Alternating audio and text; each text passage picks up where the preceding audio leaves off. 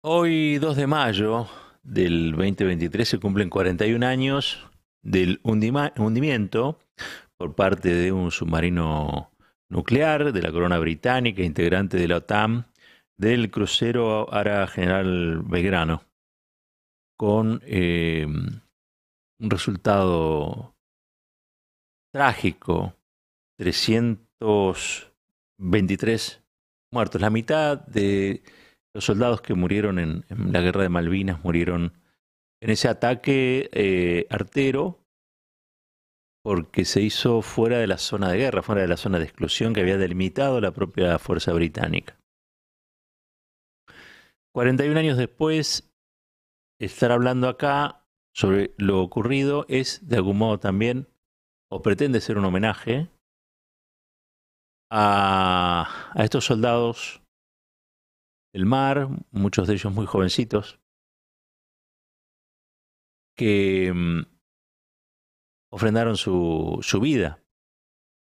En el marco de una guerra que ha sido absurda, lo que no es absurdo desde ya es el reclamo por la soberanía de nuestras islas. Pero el episodio del crucero General Belgrano un crucero que había sobrevivido a Pearl Harbor ¿eh? y que fue hundido por una, insisto, por un submarino británico eh, a propulsión nuclear. Porque es la, primera vez en la historia hasta ese momento en el que un submarino a propulsión nuclear eh, hunde un barco de guerra. ¿Mm? Un barco de guerra, y quiero puntualizar esto, que estaba fuera de la zona de guerra, fuera de la zona de exclusión delimitada por la propia fuerza invasora. Esta, esta idea de conmemorar lo ocurrido viene a cuento, porque lo que pasó allí, y que todavía a muchos nos duele, tiene que ver con no solamente el abuso imperial, sino y, fundamentalmente con un crimen de guerra. Esto fue un crimen de guerra. El hundimiento del Belgrano fue un crimen de guerra. Sin embargo, no se ha investigado ese crimen de guerra. Y no se ha investigado ese crimen de guerra, entre otras cosas, porque el Reino Unido niega que haya sido un crimen de guerra. Pero también porque la deslegitimación que sobrevino a la caída de la dictadura cívico-militar terminó envolviendo los propios actos de guerra en una bruma que aprovecharon mucho para desmalvinizar, ¿no? La torpeza criminal de la dictadura hizo que la causa Malvinas pasara durante mucho tiempo a estar oculta detrás de esa bruma. El proceso de desmalvinización que operó luego producto de, entre otras cuestiones, asociar Malvinas a la guerra, cuando Malvinas es mucho más que eso. Nos dejó sin la posibilidad de reclamar aquello que deberíamos reclamar. Miren, les voy a leer que en el año 2012, algo que dijo Cristina, Cristina Kirchner, dice, el 2 de mayo del 2012. Se cumplían 30 años, ¿no? 30 años del hundimiento del grano. Y allí la entonces presidenta, este, eh, al inaugurar el patio Malvinas Argentinas en la Casa Rosada, dijo, es curioso, leía durante el último fin de semana una crónica en uno de los matutinos porteños acerca de una investigación que sobre dicho hecho iniciaron legisladores ingleses elaborando un informe. Por eso creo que sería importante también que los argentinos y especialmente los organismos institucionales en ese caso la Cancillería, retome esos estudios iniciados por ingleses para catalogar, para clasificar el ataque al crucero fuera de la zona de exclusión, que fue, sin lugar a dudas, un crimen de guerra. Esto decía Cristina cuando se cumplían 30 años del hundimiento.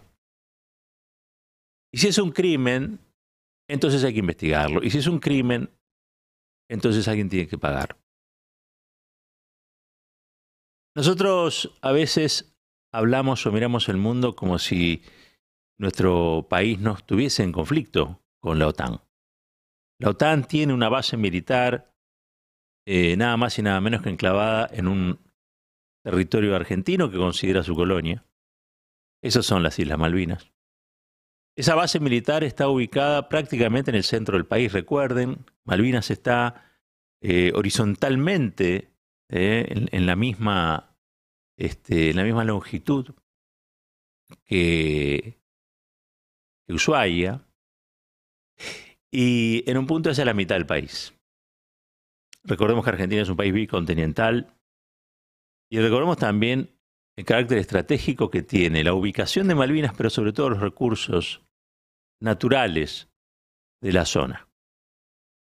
Ahora, ¿qué pasa cuando un país no reclama por lo que considera un crimen de guerra? No estoy diciendo que no reclame la soberanía. La Argentina en ese sentido ha reclamado siempre, salvo, salvo algunas expresiones de Mauricio Macri, de su canciller, incluso de Patricia Bullrich, que sugieren que sería más valioso regalar las islas o vendérselas al Reino Unido. En otras palabras, no estoy diciendo que, no lo estoy repitiendo de modo literal.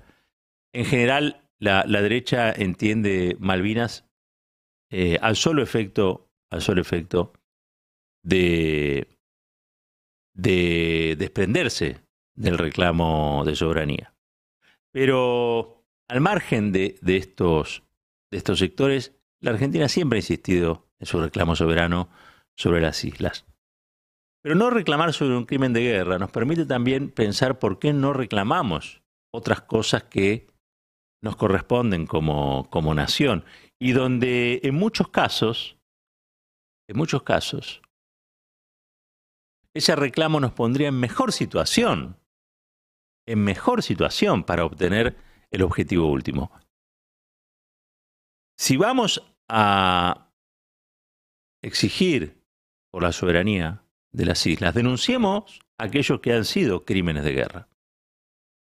Y el hundimiento del Belgrano ha sido un crimen de guerra. Y si es un crimen de guerra, entonces hay responsables y esos responsables tienen que pagar. Yo creo que esto nos pasa también en otros rubros. Nos pasa en rubros donde agachamos la cabeza y no deberíamos hacerlo. Y nos pasa habitualmente porque, o una de dos, o tenemos un complejo de inferioridad o nos han convencido de que sentir a la Argentina en el medio del pecho es cosa de este, chauvinistas, patrioteros y fascistas. Nada que ver. Nadie defiende lo que no ama. Si amamos el país, defenderíamos más el país en cualquier rubro y en cualquier circunstancia. No solamente el tema de la guerra, lo podríamos llevar a otros planos, incluso también de la deuda externa. Hablar a 41 años del hundimiento del grano, como siempre, es una formidable oportunidad de homenajear a nuestros soldados muertos, asesinados, pero también un hito para repensar qué implica la soberanía, cuál es nuestra ubicación eh, geográfica, cuáles son nuestros intereses geopolíticos y fundamentalmente ver contra qué cosas lidiamos y contra quiénes lidiamos. No es por hacer un llamado a, ninguna locura o aventura bélica desde ya, nosotros somos un pueblo de paz, la Argentina es un pueblo de paz. Pero sí es un llamado a argentinos y argentinas, es una interpelación, argentinos y argentinas, esta fecha, para que pensemos y repensemos una y mil veces qué implica ser una nación, qué implica tener soberanía y de qué modo se mueven los países que son soberanos. ¿Qué es lo que hacen y qué es lo que no hacen? o qué es lo que se dejan hacer y qué es lo que no se dejan hacer. Hace poco estuvo aquí Laura Richardson, jefa de Comando Sur, la general a cuatro estrellas, que es la que tiene a su cargo las relaciones con, con la región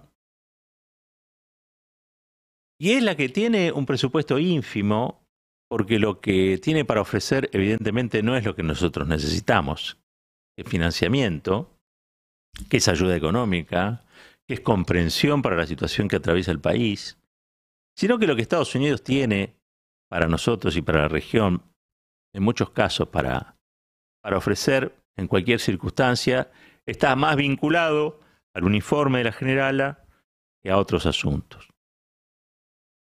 Hay, ustedes saben, un interés este, geopolítico muy importante por los recursos estratégicos, por los minerales estratégicos que tiene Argentina y la zona.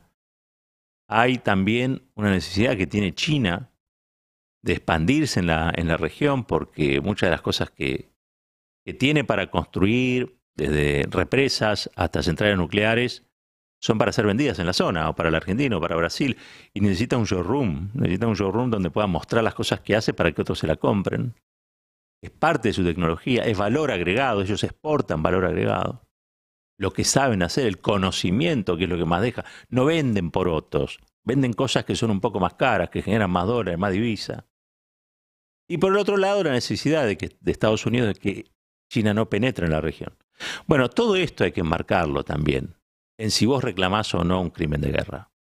Los crímenes de guerra son para ser reclamados y los crímenes de guerra son para que haya responsables y posiblemente nos acerquen mucho más al objetivo final y es que las, las Malvinas vuelvan a ser consideradas en el plano internacional, como lo viene haciendo diplomáticamente, un enclave colonial y que finalmente podamos recuperarlas en su plenitud.